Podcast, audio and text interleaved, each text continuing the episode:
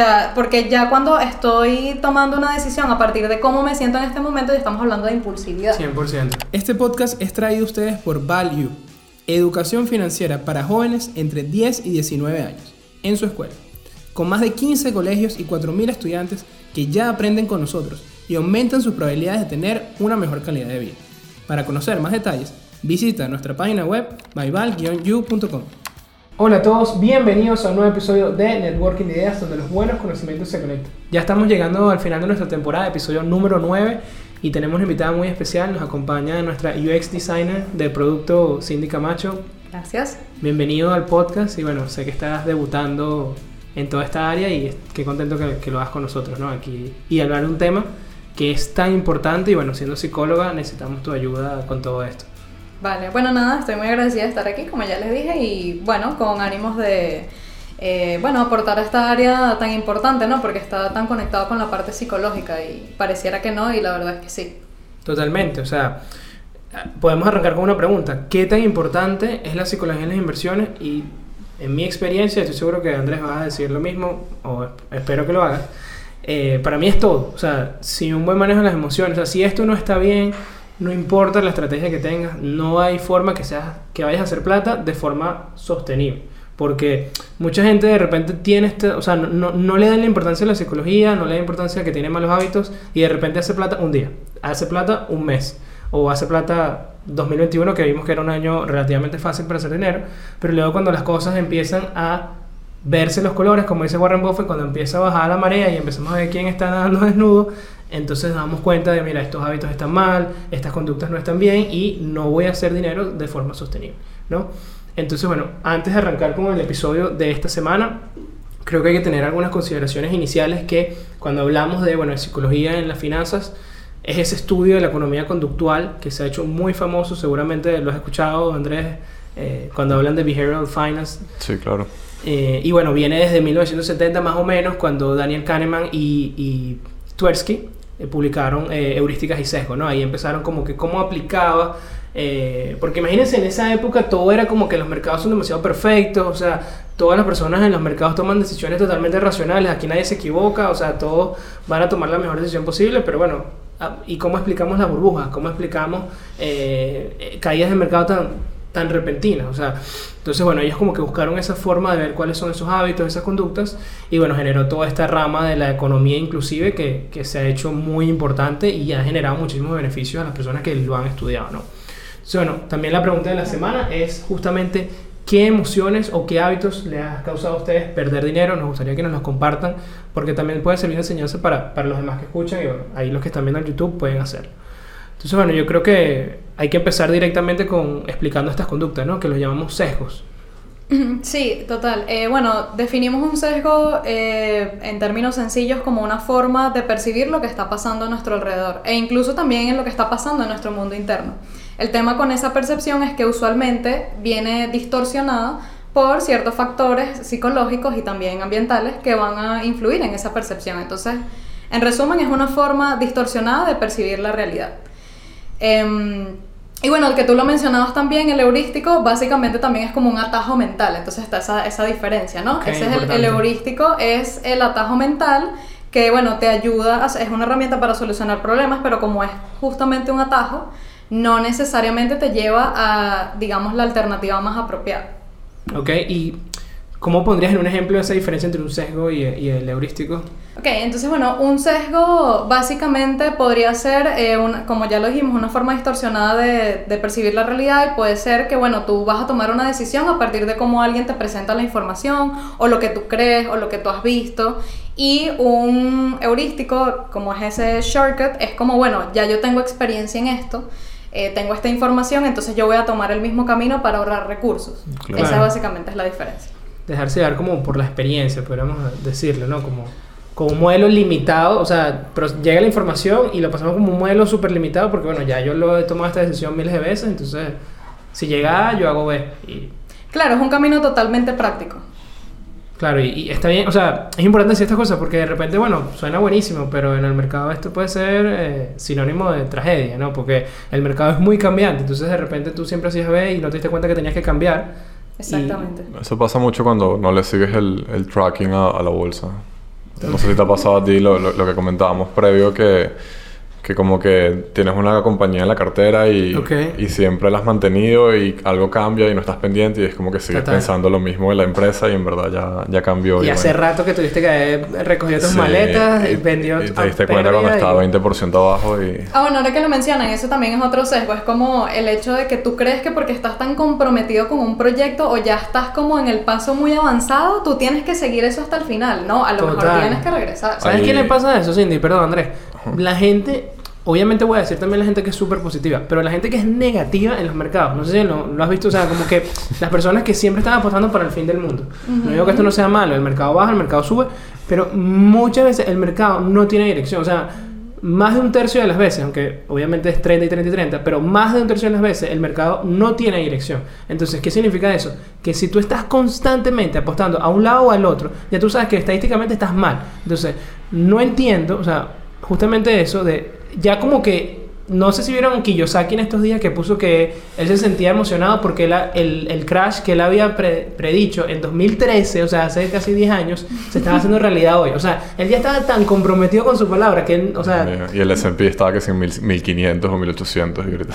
Total, total. O sea, sin embargo, a pesar de todo lo que hay en el mercado, está 2X por encima de lo que él dijo que iba a caer cuando iba a caer, ¿no? Entonces, esta persona como que, o sea, como que dan su idea de que, bueno, el mercado va a caer. Y Independientemente de que las variables cambien, es como que yo me voy a quedar esto el tiempo que sea suficiente, el tiempo que sea necesario, y en algún momento voy a tener razón. Claro, por estadística lo sabes, en algún momento el mercado va a caer. Por supuesto. Pero, pero eh, eh, si tú estás haciendo, o sea, tratando de predecir, el timing es súper importante. Entonces, si ya tú te equivocaste por un año, meses, lo que sea, ya inclusive pudiste haber dejado de ser rentable. Bueno, es la, la famosa frase de eh, Do you wanna be right or you wanna make money? ¿Sabes? ¿Quieres tener razón o quieres hacer plata? Entonces, bueno, está bien.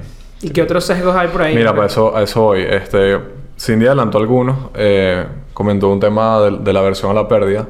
Según lo que yo tengo acá, yo, lo que pasa es que, bueno, creo que esto depende de cada uno. Una pérdida es más o menos dos veces y media más dolorosa de la satisfacción que te da una ganancia. Yo no sé cómo, cómo lo ves tú. ¿Tú lo sientes así? Yo, no, yo en verdad no tanto. Bueno, lo que pasa es que, bueno, ya, te- ya tú tienes como que esa experiencia de que no deberías sentir nada Claro. al momento de un outcome o cualquier resultado. O sea, eh, no, no te importa, o sea, tú haces plata o pierdes plata y no sientes nada porque sabes que estás siguiendo una serie de procesos. Yo creo que cuando, cuando ahorita este mes justamente, que ha sido un poco feo, eh, creo, creo que cuando, o sea, cuando gano varios días seguidos o varias semanas o, o varios meses seguidos, es como que me da igual, pues no siento Claro. nada. Pero cuando pierdo seguido, sí es como que quiero agarrar la laptop y tirarla contra el suelo. No, pero sabes que yo todavía, a pesar de que Un día no, dos días no. Ah, y no importa tanto si es como, como la cantidad. O sea, por ejemplo, si un día pierdo, en vez de perder un X, pierdo dos X. Como que bueno, no importa, fue un día. Pero además como mi trading es más como por probabilidad, cuando son muchas veces malas, Ok. eh, sí es como más doloroso. Porque sabes que tienes que compensar con mucha más Ah, ganancia. Eso, a eso iba, eh, que, que ese sesgo se ve más y yo todavía, a pesar de que, bueno, eh, he tratado de trabajarlo y sé que está ahí, eh, inclusive le- cuando enseño en la universidad y, y recibo prácticamente gente que va a entrar en los mercados y trato de decirle, mira, este sesgo es muy peligroso, pero yo todavía lo, lo- lo siento, lo veo cuando estoy abajo en una posición y es como que, Horrible. mire, si le meto aquí el triple y salgo No, un poquito no, más no, arriba y me voy limpio y me voy sin perder sí nada. Esa sí la dejé. Yo tengo No, no, no, no. No es que no lo haga, pero lo pienso. Si todavía lo pienso, como que mira, estoy abajo aquí 200 dólares, por ejemplo. Pero si yo le meto aquí otro poquito más y salgo un poquito más arriba, me voy sin perder nada. Que- Y eso lo ves mucho, por ejemplo, tal vez estas cosas para Cindy que eh, no está tan enterada del tema, pero vamos a ver si puedes ahí seguirnos más o menos el, el vaso. Pero es básicamente lo que le está comentando, es que hay veces que empiezas a perder cierta cantidad de dinero y para no perder dejas que esa pérdida siga aumentando un poquito más, aumentando, También. hasta que llega un punto en el que ya no puedes seguir perdiendo plata y la cierras y perdiste mucho más dinero Tal cual. simplemente porque tenías miedo a perder. pues. No, no, tal cual. Eh, y sí entiendo y que lo- creo que tiene que ver justamente con, con esa tolerancia, ¿no? A la frustración. Exacto. Y ah, bueno, ¿cómo, ¿cómo hago para, digamos, no sentirme mal ahorita? Entonces, eh, y obviamente eso sigue generando una pérdida en el fondo Sí. cuando sabes que tienes que dejar un poquito más para obtener un bien mayor. Sí. Eso, cual. eso tal cual ocurre así y yo sí creo que eh, en proporción es más difícil tolerar la, la pérdida. Yo creo que Andrés porque ya tiene cierta resiliencia formada porque bueno, ha estado... Tiene- mucha plata. Tiene experiencia ya. Porque ya sabe que es que si no lo hace, no va a hacer plata. Exacto, ya tiene la experiencia, ¿no? Pero sí, o sea, yo creo que inevitablemente a todos nos cuesta un poquito lidiar con el rechazo y una eh, cual, sí. estrategia precisamente apuntando a eso es, bueno, generar esa, esa fortaleza. Sí, Ahora, que- tener que- reglas. Creo que eso pasa en, para expandirlo un poco más allá de las finanzas, eso pasa en muchas cosas en la vida, no es como cuando estás Sí, haciendo claro. algo que sabes que no está resultando y es como que no, lo que pasa es que ya Es como una mentira que nos tiempo. decimos a nosotros mismos. Eh, sí, eh, y te, te iba a comentar también que justamente cuando haces trading técnico, el tema del stop es más como, o sea, como que el precio puede volver hoy, puede volver mañana o pasado mañana y dependiendo de cómo tú lo lleves vas a decir como que, wow, al final tuve razón, pero, pero en opciones es peor, porque en opciones normalmente si estás corto, en volatilidad, escuché en el episodio, eh, al final del día, si la opción expira y expiró sin que of the money, pues, o sea, fuera de la plata, igualito tú deb- debiste haber hecho plata. Lo que pasa es que, claro, llega un punto en que si es que la pérdida, la pérdida corra, puede ser pasar de 100 a 1000, 2000 dólares el mismo día. Entonces, lo que te quiero decir que a mí me pasa mucho más, o sea, siento que me ha pasado mucho más con opciones que con técnico. Con técnico sí es como, bueno, si la dejas correr, creo que eventualmente puedes tener razón, ¿entiendes? Pero en Claro. opciones muchas veces tienes razón e igual pierdes plata. Sí, no, pero para cerrar el punto con este de la versión de la pérdida, o sea... Contrólalo. eh, eh, no, no lo hagamos. eh, yo lo veo de esa manera, es como decirnos una mentira blanca a nosotros No, mismos, yo- ¿no? De que mira, no, esto va a estar bien, o No. o no, no me quiero aceptar, o sea, acepten las cosas como son. Si estás haciendo trading, eh, eh, tienes la ventaja de que es muy rápido y de que ya tú sabes cuánto vas a perder. Es una ventaja invaluable. El inversionista muchas veces no lo sabe porque está entrando a largo plazo, está entrando por un cambio de repente en la directiva, está entrando porque la empresa va a generar un nuevo producto al mercado. No sabes realmente hasta qué punto eh, va a tener tu tesis, va a tener razón o no, y no sabes en qué magnitud va a hacerlo.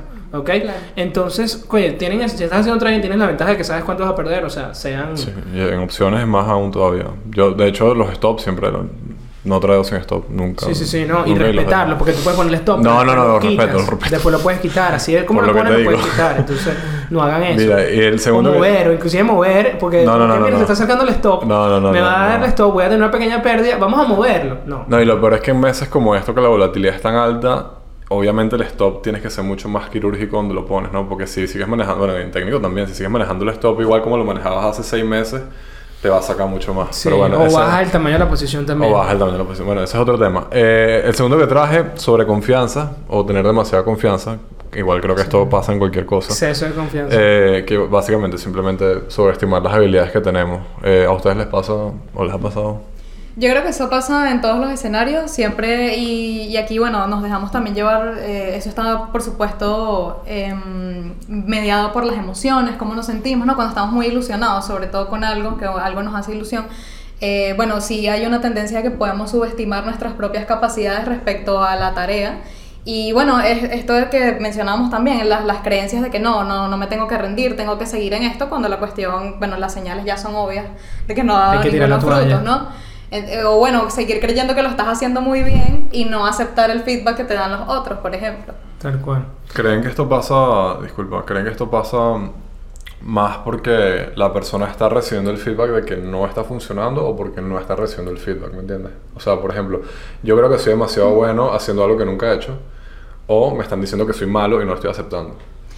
Yo creo que puede ser las dos, ¿no? Me suena más eh, una de las primeras, que es como eso, porque creo que tiene que ver algo eh, con algo muy personal, como esto es lo que quiero, no me quiero rendir, como que no, sí, este, Claro. quizás un poco de ego también entra allí. Yo siento que Eh, pasa mucho, disculpa, con la, con la gente que no ha hecho mucho más. O sea, creo que pasa más con la gente que no ha hecho algo y cree que hacerlo es fácil. ¿Me entiendes? También. Por ejemplo, eh, no, es que él tiene una empresa que hace tantos miles de dólares al mes. Ah, bueno. Suena como una situación que te haya pasado No, recientemente. todo, todo el tiempo y, y, y voy a ser muy claro, yo creo que en Venezuela pasa mucho. Eh, entonces veaslo, pues. Sí, sí. Sí, fácil, o sea, bueno, confianza obviamente también es subestimar algunas cosas. Claro, dos, claro, sea, la dificultad. de lo- claro, bueno, si viene Mark Zuckerberg, como si utilizo el ejemplo de Zuckerberg, pero si no Zuckerberg me dice eso, yo le digo, bueno, obviamente le creo, pues, pero si es Claro. alguien que no ha construido nada, entonces, bueno, ve y construyelo, ve qué tan fácil es. Creo que pasa más eso que el otro caso del feedback. Creo que con el feedback es como más claro que no sirves para algo, ¿no? O sea, tú dices que cuando la persona le dicen que no sirve para algo, debería... Que es más Sí. fácil que lo cambie, bueno. O sea, creo que es muy difícil que alguien reciba un feedback constantemente negativo de algo y aún así crea que es bueno, pues. Sí, bueno, la- pasa lo que también. estaba No, diciendo bueno, en el sí, mercado, o sea, la gente que se puesta solamente hacia un lado, pues estás constantemente recibiendo que el mercado no va a caer, Sí, por ejemplo, o el mercado no va a subir y sigues y sigues y sigues y luego vas buscando como que debajo de las ramas, no, pero es que está, está de repente ves los analistas técnicos que se vuelven inversionistas. Que estabas viendo el gráfico, pero entonces de repente estás viendo noticias. Mira, ya va, tú trabajas el gráfico, ¿por qué estás viendo la- Bueno, porque estoy buscando la manera en que me den la razón. No, pero mira, viste, pasó muchísimo en el COVID, Pasa que, full, sí. que la economía está totalmente destruida. Bueno, en ese momento, ese peque- pequeño periodo, eh, que tuvimos la recesión más corta, bueno, de la historia, y eh, mucha gente apuntaba a esto y no, no, no le importaba que el precio estaba subiendo. No, mira, es que la gente está perdiendo su trabajo, esta es eh, la nueva peste negra, lo que sea, y no estoy tratando de subestimar y bueno, ni, ni, ni decir que esto no fue grave, por supuesto que lo fue, y bueno, de verdad que muchas personas eh, tuvieron pérdidas eh, más allá de lo material, ¿no? De familiares, no estoy diciendo eso, pero sí fue como que, mira, estoy buscando las noticias de ver cómo tengo la razón, a pesar de que el precio constantemente me está diciendo que no la tengo, y ese fue mi primer indicio para entrar a una posición, fue que el precio estaba cayendo. Entonces ya el precio no está cayendo, entonces me salgo. No, no, porque, porque yo tengo la razón. Entonces me cambio. Entonces, ¿qué pasa en este caso? Que de repente ese feedback, donde viene la señal, es negativa, pero si me voy para otro lado, de repente es positiva. Entonces ignoro un poquito esto. Ignoro bastante. No, y lo, que me, me hace pensar es que es una interacción de ambas, creo que al final, porque es como, bueno, em, yo subestimo mis habilidades y soy buenísimo para esta tarea, pero también me fijo en, en lo que creo, en lo que estoy sintiendo, que puede ser muy positivo, pero de nuevo estoy ignorando toda la realidad. Ignoro lo otro, a pesar de que esa era mi regla, a pesar de ser mis indicadores, yo lo ignoro para lo que, lo que cuadra conmigo, ¿no? Yo creo que, honestamente, la sobreconfianza, tener sobreconfianza al momento de invertir o de hacer trading, y lo voy a hacer bien claro con esto, es simplemente ignorancia. ¿Por qué? Porque si tú has estudiado y tú has visto a las personas que más plata hacen los mercados, ojo, yo no sé si esto es una fachada, que las personas capaz detrás de cámara no son así, pero si tú has estudiado un poquito y has visto a las personas que más hacen plata en los mercados y has visto, has hecho una entrevista, has visto lo humilde y lo respeto que le tienen al mercado. O sea, esa persona nunca están diciendo como que yo tengo la razón o va a pasar esto. O sea, son las personas que más, mira, bueno, lo que diga el mercado. O sea, sí, hicimos plata ahorita, pero bueno, no sabemos qué va a pasar mañana. Claro. O respetan los stops. O sea, son las personas más eh, conscientes de que el día de mañana, no importa si tienen 20 años haciendo plata, un mal error nos puede dejar fuera del mercado. Yo Entonces, justamente, justamente iba a decir eso que, que creo que también la sobreconfianza viene porque gente que tuvo suerte y le fue bien un año o dos años, entonces ahora creen que son el papá de los helados. siempre, claro. Sí. Y creo que en los negocios pasa exactamente lo mismo. O sea, los skills que necesitas para llevar un negocio de 0 a 1000 dólares, a 10 mil, a 100 mil, a un millón son completamente diferentes. O sea, si yo te dijera ahorita, mira, es que yo estoy seguro que dentro de tres años. Espero que me digas pana, no tienes ni idea de lo que estás hablando. O sea, porque es algo completamente diferente. Y creo que lo mismo pasa en la bolsa. O sea, dos años buenos los puede tener, creo que casi que cualquiera. 20 años buenos. No. Y, Exacto. y- y fíjate eso, la- las personas que, que más plata hacen siempre están dudando de sus habilidades. O sea, Y pierden plata algunos años. y pierden plata y no, y no están no salen a, a- a echárselas o no sé qué. Sí, O sea, es humildad ya. Hay que ser humildes porque porque el mercado porque es una, es una actividad bastante complicada y que y, y- y saben que más bien la sobreconfianza esa- ese síndrome también lo llaman en, en el bastion de la mano caliente no de que como Sí. incestaste dos entonces vas a vas a empezar a tirar de, de- de más difícil o de, de sitios que tú sabes que tienen baja probabilidad pero bueno no vengo bien. Y eso nos pasa nos pasa muchísimo. O sea de que pegamos dos y es como que esta posición no es tan buena Bien pero vengo bien sabes Sí, sí. vamos a dar entonces eso, eso es simple sobreconfianza, ¿no? Y bueno, hay otros que yo traje. Estoy seguro que estos los hemos visto inclusive más, eh, más eh, o sea, como más claros, son más evidentes, que es el efecto manada, que es simplemente dejarse llevar por lo que, o en inglés herding, dejarse llevar por los demás. O sea, no por mis decisiones ni por lo que yo estoy viendo, sino, o sea, qué están haciendo los demás, qué está haciendo el mercado. Entonces, bueno, eso, y eso no es trend following, ojo, eso no es seguir la tendencia, sino es simplemente cuando tú dejas tus procesos actuales por la opinión de los demás. ¿ok? Trend following es que tus procesos, ¿ok? tus indicadores te están diciendo que deberías seguir la opinión de los demás, pero esto es diferente. Esto es simplemente, mira, Andrés me dijo compra. Ah, bueno, yo compro. Tú también estás comprando, ¿verdad, Cindy? Bueno, vamos a comprar BTC. ¿Por qué no? Todos ustedes están comprando. Tú también, ¿verdad? Entonces vamos y compramos. Entonces, y también, y lo vemos evidente porque está esos momentos de pánico, o sea, como estamos viendo en los mercados este año, y también como esos mercados de FOMO el año pasado, o sea, gente que no tiene ni idea, y no, por no decir la grosería, de los mercados, hablándome de que yo debería comprar BTC en 60 mil, 40 mil, lo que sea. No, y, y bueno, aprovechando eh, lo que estás diciendo, que a mí me parece que es algo súper peligroso, ¿no? Porque, bueno, voy a hacer lo que está haciendo Andrés, pero las condiciones de Andrés son las mismas que yo tengo. O bueno, no Bueno. sé, en Estados Unidos la gente está haciendo esta inversión. De nuevo, tenemos las mismas condiciones. Entonces, claro, cuando vamos al fracaso, ay, pero ¿por qué fracasé? Claro, pero es que no evaluaste tu situación. Estás tomando un referente externo que es totalmente diferente a ti. De hecho, aquí me va a salir un poco en la inversión, porque diste en el clavo de algo que escuché esta semana, o sea, de la inversión de bolsa como tal, pero justamente estaba leyendo que saben que una gran tendencia de las startups es yo voy a hacer el Uber de la TAM o voy a hacer Claro. X, Y, Z de Estados Unidos en la TAM. Algo que ya está hecho, lo tengo. Y eh, por varias cosas, eh, me imagino que malas inversiones y millones de dólares en pérdida. Pero además, eh, muchos VC están diciendo como que, pana, la TAM no es Estados Unidos. Tipo, esto es otra Olvídate cosa completamente diferente. Entonces es como que esa analogía no, no pega tanto. Pero yo quería mencionar que, y ahí me puedes confirmar o, o refutar, que esto tiene mucho que ver con, con la validación que busca el ser humano encontrar en otros seres humanos también. Ok. Es como que es imposible que si todo el mundo está haciendo algo, esto sea equivocado. Y bueno, en la historia se ha visto muchas veces que No, cosas que todo el mundo hace están equivocadas a veces. Claro, ¿no? por supuesto. Sí, o sea que todos lo estén haciendo no significa que eso que esté pasando o estén haciendo esté bien. O haga plata. Sí, en, O de las, plata. en las apuestas se va a ver, ahorita que vamos a entrar en época mundial, lo vamos a ver, ¿no? El mega favorito, todo el mundo se va a apostar a eso y, y capaz queda eliminado el que Exacto. sigue primero. Sí, y, y yo creo que eso mm, pasa mucho porque la gente eh, normalmente, o sea, creo que es como un efecto dominó, ¿no? Sobre todo como que cuando alguien que tiene cierta referencia en algún tópico Claro. dice una opinión, entonces empieza a sesgar a los demás y se vuelve como un efecto dominó. Entonces, claro, si él lo hizo, bueno, imagínate, yo también tengo que hacerlo, ¿no? Y en la práctica la gente, con lo que dices tú, deja por fuera sus procesos normales de, ok, pero en verdad esto no tiene tanto sentido. Tipo, en verdad el BTC va a acabar con el dólar en cinco años. No sé, pues. Sí, no, ojo, tengan mucho cuidado. O sea, Un ejemplo, una por lección cierto. adicional. Sí, sí, nada. en Que contra. creo que no, que creo que no. Nada en contra del lectivo, solo un ejemplo. Eh, tengan cuidado con los consejos. Y si de verdad realmente quieren un consejo de inversiones, me cuando alguien me dice a mí, mira, deberías comprar esto. Ok, yo le digo, ok, ¿qué precio usar? ¿Dónde me estoy? ¿Cuánto puedo perder? ¿Y cuánto tiempo Claro. más o menos la posición? O sea, le, digo, le pido más detalles. O sea, como que, ok, vamos, no vamos a descartar tampoco porque de repente... Compra, sí, compra, eso- compra, compra. De repente sí. Claro, pero de repente puede ser, o sea, tú obviamente tienes que saber qué tipo, de dónde eh, escuchas los consejos. Obviamente no vas ahí al perrero en la calle y te dice, mira, chamo, ya compraste BTC en, Sí. en 10 mil, ¿no? ¿Sabes? No, no, tú sabes ya más o menos. Como quién- Kim Kardashian, por cierto, que sale Exacto, Kim Kardashian sale y decía, compré Ethereum Max, obviamente no voy a ni ver la, no va a hacer nada, pues.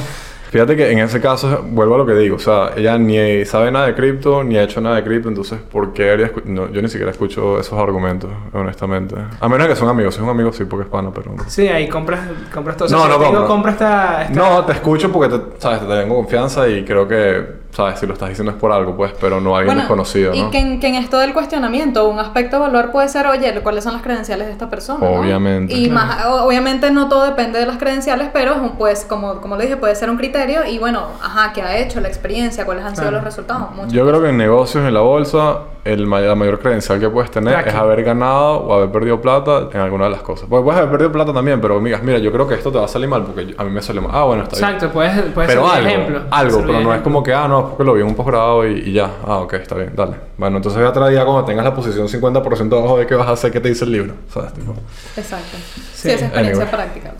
Bueno, no se dejen llevar por, por el efecto manada, no, si sea directamente una persona que como que lo está impulsando o bueno, simplemente también pasa a veces, eh, por lo menos en el mercado, que no fue que nadie te dijo, simplemente te, te dio el FOMO de que el precio estaba subiendo y, y, y mira, tú querías entrar o el precio estaba bajando, mira, no aguanto el, el, el, el, el pain, el dolor, entonces me salgo, ¿no? Entonces, bueno, eso obviamente es muy costoso cuando dejamos que las emociones se sientan en el asiento de piloto, pues, o sea, mira, están totalmente en control. Obviamente, eso no es rentable, ¿ok?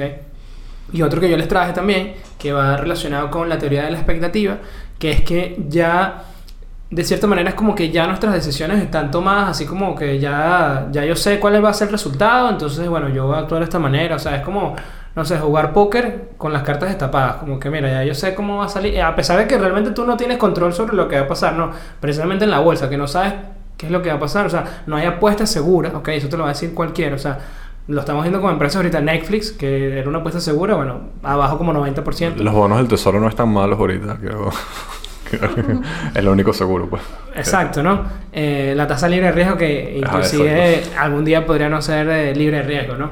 Sí. Pero no, no hay nada seguro, entonces no pensar de que, de que ese resultado está como asegurado. A mí me pasó muchísimo al inicio, cuando estaba invirtiendo, que yo ni... O sea, mi resultado era como que tanto invierto para... O sea, como que voy a meter más porque ya yo sé que voy a ganar esto. ¿Sí me entiendes? Porque yo he hecho mi múltiplo de, de relación de, de precio-beneficio. Entonces yo sabía que ese múltiplo en algún momento iba a llegar a 20. Entonces, bueno, si yo metía 1000 iba a ganar 2000 dólares, por ejemplo. Entonces yo solamente estaba calculando era cuánto iba a ganar. O sea, imagínate. Claro, adelantándote el resultado. No, pero buenísimo. Ah, no, mete más porque yo sé que voy a ganar esto. Entonces yo voy a ganar más o menos no sé cuánto.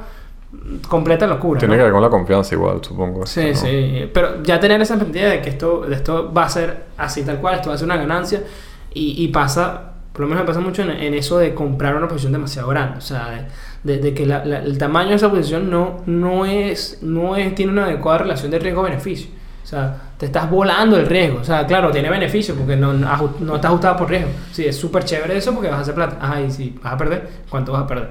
Entonces...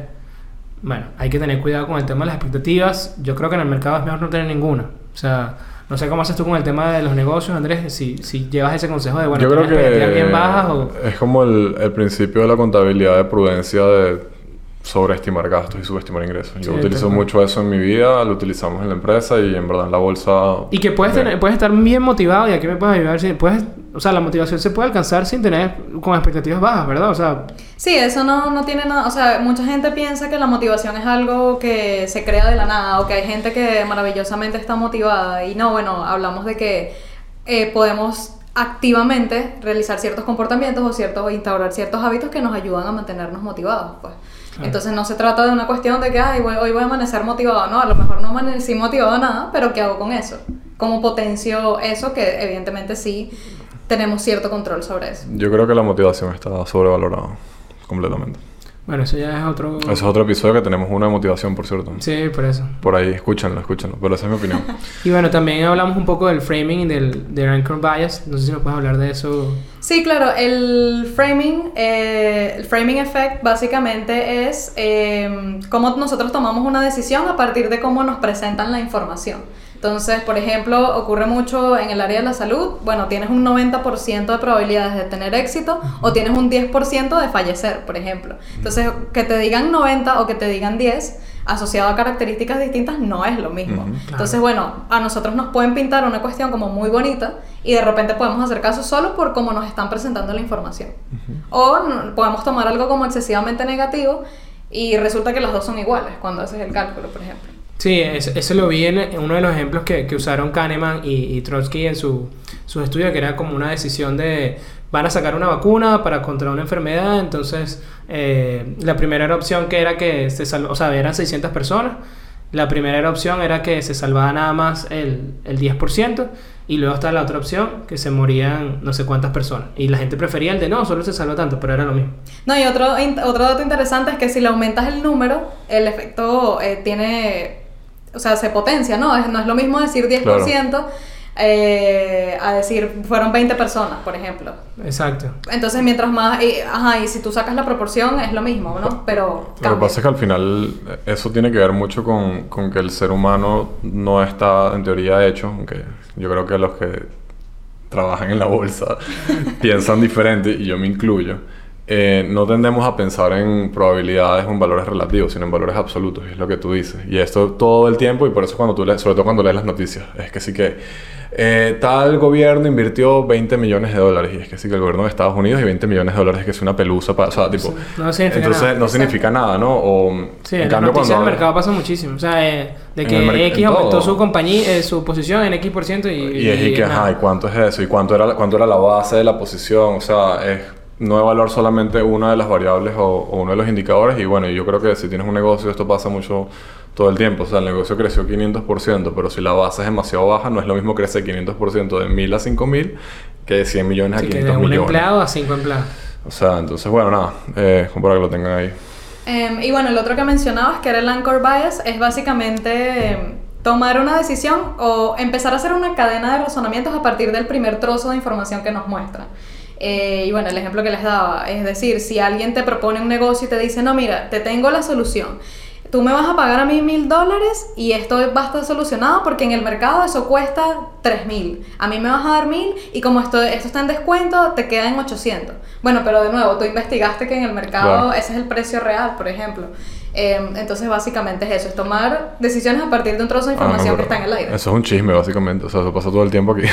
Bueno, y, que, y se cree, se cree. No, no, claro, claro. O sea, pero digo, pasa, full. Total. En en la- claro. Porque es que no sé quién me dijo que... Ah, pero tú verificaste que... No, no. Ah, No, eso sí. cuesta eso. Sí, sí. Ah, bueno. Está bien. Está barato. Y Cindy, ¿qué podemos hacer? Bueno, ya que conocemos algunos, porque sé que hay muchísimos más, pero ¿qué podemos hacer para, de cierta manera, controlar o, o- o cambiar estos, estos sesgos, ¿no? estas actitudes? Claro, bueno, y estos sesgos están muy conectados con otro tema que son las distorsiones cognitivas. Eh, son bastante parecidos, la verdad. Eh, solo que las distorsiones cognitivas están ya un poco más conectadas con las creencias de la persona. Pero creo que el- el- la estrategia pues funciona igual, ¿no? Eh, hay, en, digamos, en psicología utilizamos unos registros de pensamiento eh, a partir, nacen de una técnica que se denomina reestructuración cognitiva y bu- justamente busca hacer frente a esas distorsiones que están en nuestros lentes que utilizamos para ver la realidad.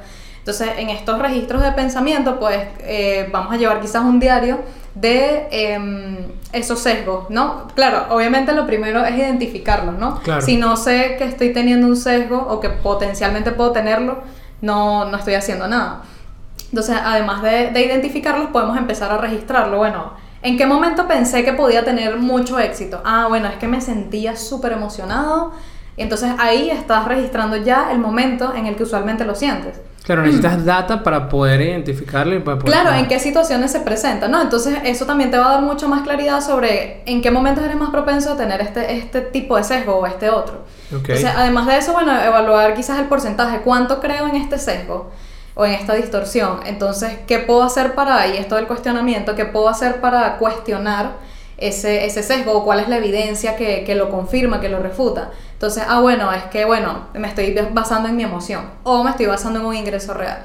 Entonces, luego de que pasamos ese proceso de cuestionamiento, proponemos una situación alternativa que se- en teoría debería ser más adaptativa o más ajustada a la realidad. Entonces, bueno, más allá de este sesgo, ¿cuál sería una mejor opción, una mejor forma de actuar? La genero porque va a depender de la situación muy particular. Y luego digo, ah, bueno, entonces ahora cuánto creo en ese sesgo que, en el que creí inicialmente. Probablemente sea menor. Claro. Y ahí ya yo estoy teniendo un dominio de, o digamos un mejor control sobre cómo estos sesgos están afectando mi comportamiento. Esa es una de las formas. Otra de las formas, bueno, eh, menos formales quizás es, como te digo, em, eso de empezar a identificar, empezar a instruirse cuáles son los tipos de sesgo, dónde se presentan eh, la mayor parte del tiempo, cómo me afecta a mí, cómo eso está conectado de repente con mi historia. Soy más propenso a tener algún sesgo porque tuve una experiencia, porque X. ¿Ha habido un sesgo que, o sea, digamos, personal, que, que nos va a compartir que haya, que hayas logrado como que superarlo? Bueno, justamente hablando con esto de las emociones, eh, más que un sesgo, una distorsión. Yo tiendo a, a- a racionar mucho emocionalmente. Es que porque yo creo que se siente mal, está mal. O porque yo creo que se, se siente bien, está bien. Bueno, no necesariamente. Las emociones, de nuevo, a veces nos dicen muchas cosas, pero va a depender de nuestro análisis más allá de la emoción, de la situación. Claro, por feeling, algo así. podríamos decir. Exacto, es como que no, es que yo, yo siento que esto está mal. Y bueno, a lo mejor no está mal, cálmate. O sea, simplemente algo sencillo. Esto- ese me pasa mucho. Eh, y bueno, eh, otra de las formas, yo creo que es simplemente a partir de estas prácticas ir desarrollando como esa, ese sentido de, de autorreflexión, de autoevaluación. Creo que siempre es importante estar Claro. pendiente de, bueno, qué estoy pensando, qué estoy sintiendo, qué esto me genera. Eh, bueno, qué Y comportamiento Cindy, ¿hasta qué punto, perdón que te interrumpa, hasta qué punto es como, mira, esto ya se da a mi control, tengo que buscar ayuda?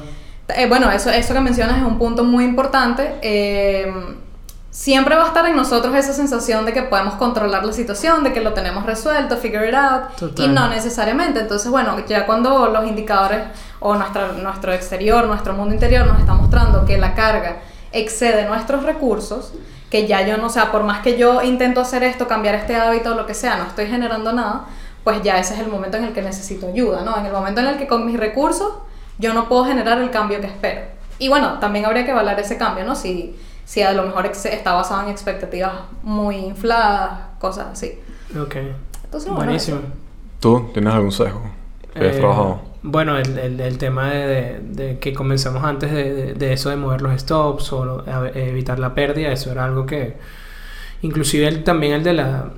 El de la expectativa, o sea, el que yo les dije, yo, yo pensaba que ya había ganado, entonces era cuestión de cuánto iba a ganar, ¿no? Entonces, bueno, son cosas que eh, casi que diría que erradiqué, obviamente no al 100%, si uno sigue cometiendo errores, ¿no? En la bolsa sobre todo, pero tengo reglas, o sea, yo ya no puedo actuar de la manera que yo quisiera, sino actúo de acuerdo a la estrategia, actúo de acuerdo a las reglas, entonces hay muy cuando cuando eres muy pragmático en ese sentido, deja muy poco espacio para tú equivocarte.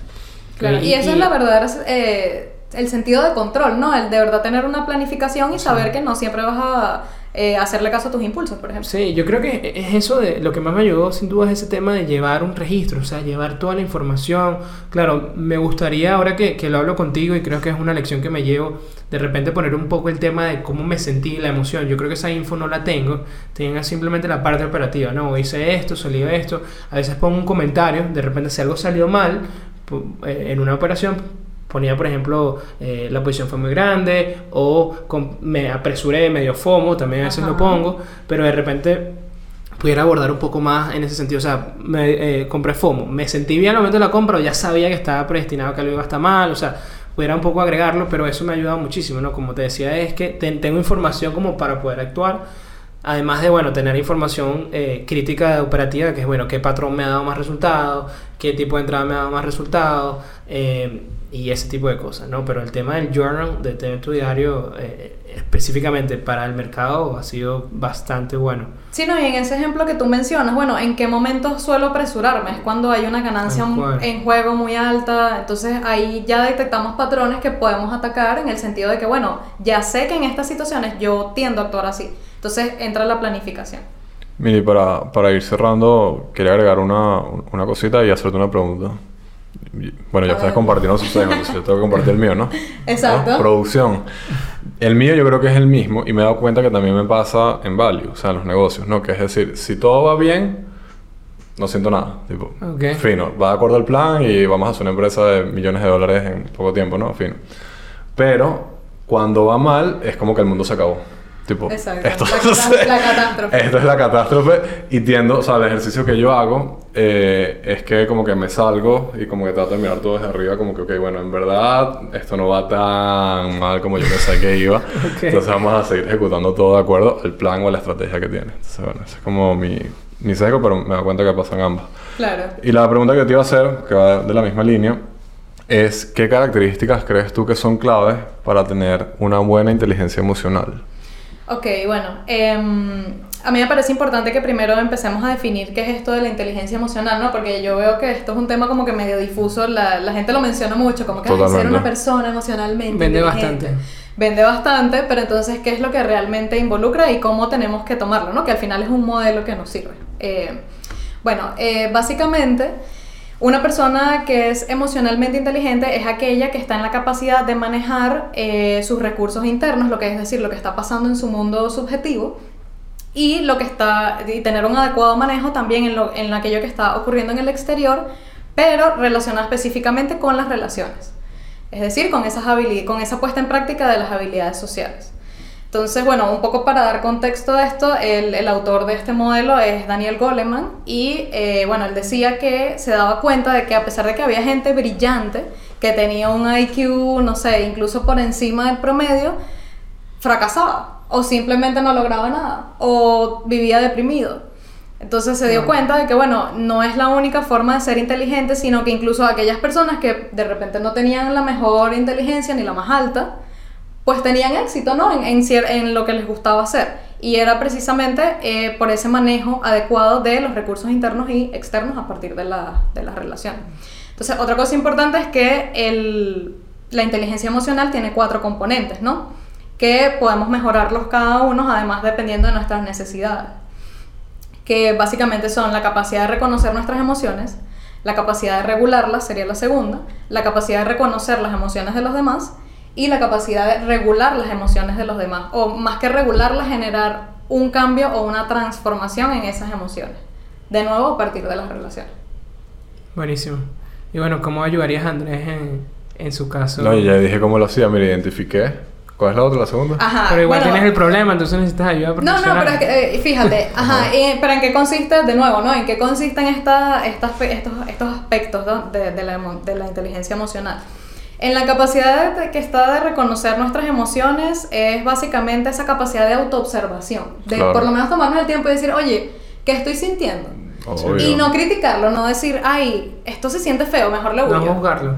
Exacto, Obvio, no, esa, obvio. esa capacidad de observación eh, estable, quizás crítica, Claro. como qué está pasando, o sea, darte el tiempo, ¿no? Y eh, darle un nombre, o sea, no, eh, y ese es el primer paso para, para la planificación, para el segundo paso, que de nuevo es esto de regularla. Si yo no sé qué estoy sintiendo, ¿qué acciones debo tomar para regular esa emoción? Entonces empieza con darle un nombre. Me siento triste, me siento eh, airado o es una combinación de ambas porque las emociones son simples y complejas. Entonces, eh, por ahí empezamos, ¿no? Y el segundo paso, que porque están ligados, básicamente es entonces, eh, porque, a ver, la emoción es, lo que nos indica es que tenemos que tomar una acción sobre algo. Me siento triste, ah, bueno, de repente necesito ayuda. O me siento que no aguanto la rabia, coye, a lo mejor necesito defender un poco más mis derechos. Entonces, eso va a ir ligado siempre a una acción y por eso, bueno, tenemos, tenemos que ide- identificarlo. Algo que me gustaría que discutamos es el tema de la emoción que siento que más están los inversionistas y quiero que me den su opinión, el tema de la preocupación y de la ansiedad. ¿Cómo la han vivido ustedes, por ejemplo? Creo que si una posición te provoca ansiedad o una posición es una inversión. Ansiedad o... ¿Cuál fue la otra? ¿O estrés? Preocupación, preocupación. ansiedad. Estrés, preocupación es porque es demasiado grande y tienes una mala distribución de riesgo. Eh, simplemente eso o no tienes un plan y no sabes lo que estás haciendo. Son las únicas dos razones por las que a mí se me ocurre que un inversionista puede, puede estar así, porque tomaste demasiado riesgo. Es la Tal única. cual. O no sabes lo que estás haciendo. Eh, me pasa, o sea, me pasaba más al inicio y me di cuenta, tal cual lo que estamos hablando de la observación, que la preocupación es cuando no sabes qué hacer. Si ya tú tienes Ok. tus posiciones, ya tú sabes que si el mercado cae o va en la dirección, si tú estás en corto y más bien sube y estás en la... O sea, si el mercado va en la dirección contraria o esa posición va en la dirección contraria a lo que tú esperabas, si tú ya sabes tu resultado, o sea, que en este caso se controla a través de un stop, pero si tú sabes cuál es, o sea, qué hacer en la situación que tú no esperas, la preocupación disminuye casi que el 100%. No digo que igual no te pueda causar cierta ansiedad de que vas a perder o lo que sea, puede pasar, normal, pero no va, no va a ser al punto de que tengas que tomar acción. ¿Sí me entiendes? Va a ser el punto de reconocerlo como que qué fastidio o qué broma. Bueno, llega un punto que ya, como decía Andrés, llega un momento que ya no sientes nada porque forma parte del operativo pero no llega al punto de tener que tomar una decisión. De tener, inclusive, yo le comentaba a mis estudiantes que eh, al principio cuando la gente entra al mercado, empieza el mercado todo el día. Empieza el, el precio, cómo sube, cómo cambia, porque bueno, también lo hacen bonito con los colores, todo eso, para que Ujú. llame la atención. Eh, yo puedo pasar, a pesar de que a veces puedo tradear inclusive eh, periodos de tiempo muy cortos, o sea, durante el mismo día lo hago muy poco, pero así como puedo hacer eso, puedo pasar semanas sin ver el mercado. O sea, hay momentos que puedo pasar semanas sin ver mi cuenta, a pesar de que estoy tradeando, ni siquiera que estoy invirtiendo. Eh, porque simplemente no hay nada que pueda hacer. O sea, porque no hay condiciones para yo operar, eh, o porque las posiciones que tengo se- ya, o sea, lo que iba a hacer ya está hecho. ¿Sí me entiendes? Entonces no, Claro. no hay, no, no tengo que actuar. Entonces eso libera demasiada preocupación. Eh, de repente es más difícil manejarlo con los inversionistas a largo plazo porque hay mayor, mayor riesgo, ¿sabes? Por el mayor tiempo que vas a aguantar en posición, pueden pasar cada vez más cosas. Eh, yo conozco muchas personas que han sido exitosas en la vida, digamos, haciendo cierto capital y nunca han tenido que recurrir a la bolsa, diciendo que es demasiado riesgoso. Pero bueno, eso ya, o sea, porque no podían dormir o lo que sea, bueno, ya eso es un extremo, ¿no? Claro. Eh, obviamente, como te digo, eso va a pasar al momento que no sepas lo que estás haciendo, o sea, estás inventando o no tengas, como dice Andrés, eh, de repente sabes lo que estás haciendo, pero se te fue, o sea, tienes estás tomando demasiado riesgo y, que tú internamente, por tu modelo, por tus esquemas, te estás diciendo, mira, es más riesgo que el que deberías tomar. Eso también me pasa, o sea, que yo el trading me está funcionando, estoy haciendo esta posición, estoy tomando más riesgo, pero ya empiezo a sentir como que, mira, eh, estoy, estoy poniendo demasiado en la mesa. O sea, estoy Claro. poniendo demasiado en la mesa, como que no es normalmente lo que yo pongo, no es normalmente el nivel de riesgo que yo suelo tomar, independientemente de que me esté yendo bien. Esto no es el proceso normal. Entonces me siento incómodo, entonces puede surgir esa preocupación. Sí, eh, bueno, justamente lo que quería apuntar a eso es que, eh, y traigo estas dos porque son las emociones como más difíciles de, de manejar, ¿no? Porque, bueno, nadie dice nada cuando está feliz, nadie, dice, Nadie. ay, vete felicidad. ¿no? Entonces, eh, el tema de la rabia también, por ejemplo, pero con esto de la preocupación, ¿no? Que Claro. Es importante saber que la preocupación tiene una función y la utilizamos mucho es porque nos adelanta o nos prepara para un posible escenario catastrófico. Entonces, elaborar todo el día sobre lo que puede salir mal o sobre lo que no, me ayuda de alguna forma a estar preparado ante una posible catástrofe. Y eso da una sensación de confort. Pero em, lo ideal en estos casos es, bueno, cortar, digamos, con ese ciclo de preocupación y tomar conciencia, bueno, ¿qué me generó preocupación? Y de nuevo, el registro es muy importante. ¿Qué me generó preocupación? Pues, este, ¿a qué le tengo miedo? ¿Por qué, porque está pasando esto, no? Y bueno, una vez que yo tengo identificados estos, estos elementos, pues es más fácil, digamos, un poco lidiar con, con, con, esa preocupación. Sí, o sea, como te digo, para mí, o sea, de mi punto de vista, sale por eso que no puedes controlar, o sea, como que eso que, que no sabes ni siquiera qué hacer, cuando estás en situaciones que no sabes qué hacer. Ahí es donde va a salir la preocupación. Entonces, si no, no nos ponemos en esas situaciones o tratamos lo menos posible de ponernos en esas posiciones, vamos, nos vamos a tener que lidiar con...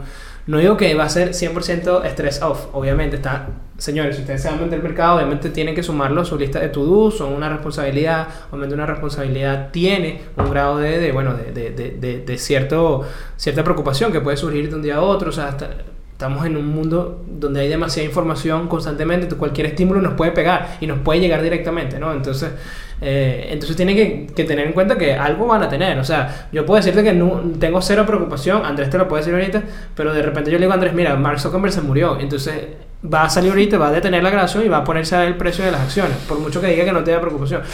Culpable.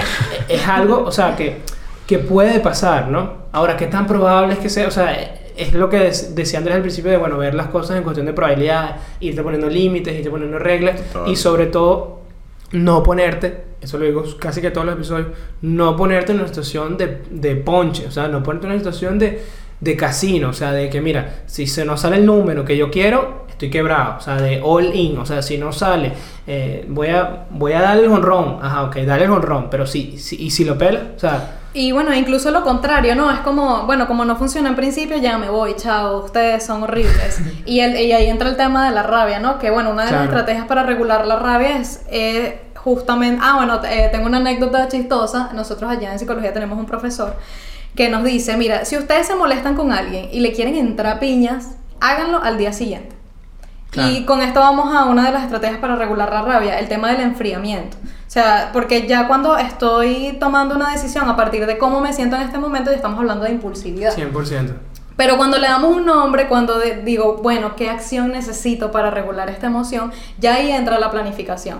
Entonces, bueno, el tema de enfriarse me parece que en estos casos también es muy Eso está importante. buenísimo, Cindy. O sea, eh, creo que era Paul Tudor Jones que él decía, eh, salte del mercado. O sea, decía, si, si está, o sea, te está yendo en contra de lo que tú esperabas y te está comiendo, salte del mercado, ponte neutro, o sea, ni, ni largo ni corto, o sea, ve desde afuera, o sea, paz mental, tranquilidad, porque entonces nos, no, aumenta las probabilidades de que o le caiga golpe a alguien o haga una decisión que no, que no debería hacer. Eso, eso del enfriamiento es súper importante. Entonces, bueno, eh, ya quizás para, para ir cerrando, eh, el tema de las otras capacidades de la, de la, inteligencia emocional, o las cuales incluye, son, bueno, reconocer las, las emociones de los demás, que para eso tengo que aprender a reconocer mis propias emociones, es sencillo.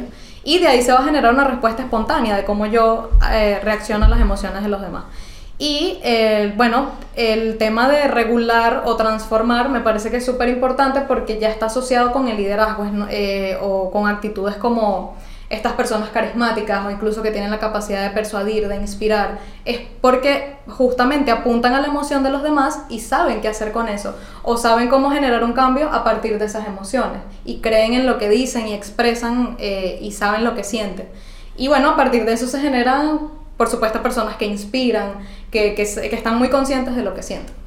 Genial. Bueno, yo creo que es momento de pasar al dato de la semana. Y el dato de la semana es, ¿sabías que en 1985 los economistas Hersh Sheffrin y Meyer Statman demostraron el efecto de exposición, donde los inversionistas, inclusive los profesionales, tienen la tendencia a vender posiciones ganadoras y aguantar las perdedoras? siendo afectados por el sesgo de la aversión a la pérdida, donde se observaron portafolios con menor rendimiento y además con una mayor carga en el pago de impuestos. Bueno, eso ha sido todo por el episodio del día de hoy. No sé si quieren agregar algo antes de despedirnos. Cindy, Cindy primero. Um, no, bueno, nada. Recomendación, sobre todo, una recomendación. Recomendaciones, bueno, es importante, em, me parece que estar muy consciente, estar en ese proceso de autoconciencia, autorreflexión, qué me está pasando, qué está ocurriendo. Em, y bueno, tomar estas estrategias como un modelo, no como algo que van a servir el 100% de las veces, no como Buenísimo. la verdad eh, definitiva. Y el tema de buscar ayuda cuando sepamos que nuestros recursos no son suficientes para, para hacer el cambio que queremos. Genial, Cindy. De verdad, gracias por, por acompañarnos el día de hoy. Aprendí muchísimo y sé que voy a llevarme esto para, para el- mi día a día, pues, que, que, que es el mercado. ¿Tú, Andrés, no quieres agregar algo más? ¿Alguna recomendación? Mm, Creo que lo que dijo Cindy, eh, vayan a terapia, paguen terapia, vale la pena. Salud física y mental, sobre todo si tienen negocios o están en la bolsa, pero todo el mundo debería ir a terapia, en mi opinión. Claro. Exacto. Sí, hay, hay un nivel de estrés que, que obviamente, como decimos, puede que sea tolerable, pero igual, igual existe. Eh, yo, para cerrar, sí les re- recomendaría, eh, además de bueno, que pidan ayuda si la necesitan, eh, hay fuentes de información importantes como para las inversiones y para en general. El libro de Kahneman está muy bueno, el de Piensa rápido, piensa lento, eh, que nos habla también para entender un poco más acerca de los modelos, para entender cómo estamos cableados también, o sea, al momento de tomar decisiones, que ayuda muchísimo para, para poder hacer cambios, ¿no? ¿Es bueno o está overhyped? No, sí es bueno. Lo único que es bastante largo. Creo que Ok. puedes hacer un skimming. Ok. Sí, o sea, no, no tienes que leerlo desde la 1 hasta la página mil y pico. O sea, Ok. eso es también un sesgo que, que pasa Mil mucho y que- pico. Sí. Yo creo que... Pero no tienes que leerlo completo. Yo O creo que lo- los libros que no son de literatura tienen diminishing returns después de la página 500, honestamente. Tipo, pero bueno. Es un bueno. sesgo también.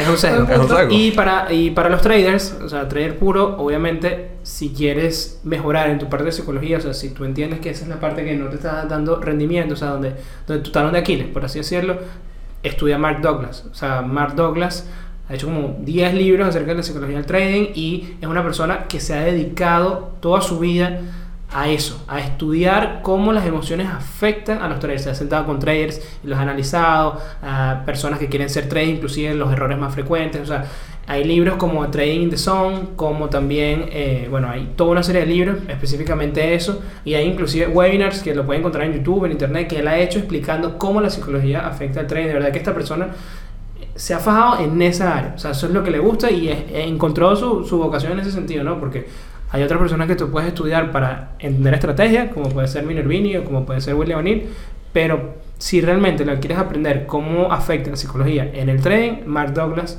y todos sus libros, eh, y como te digo, los webinars también son una ayuda bastante importante. Y bueno, redes sociales donde los pueden conseguir si quieren hacerle preguntas sobre este tema, Cindy. Ok, bueno, en, en mi Twitter o en mi Instagram, Cindy Paola, Paola con dos A al principio. Y bueno, Buenísimo. Arden Surquiola, Instagram y Twitter. Ok, a mí me consiguen en Twitter como arroba Ramos, Ramón sin N, XS al final. Ahí estamos a la orden para cualquier duda, consulta, inclusive sugerencia que quieran hacernos para nuevos episodios y nuevos invitados. También tienen la información de todos los episodios en arroba networking de ideas en Instagram. Eh, nuestra página web www.myval-u.com tienen toda la, la info de FEME y todo relacionado a Value.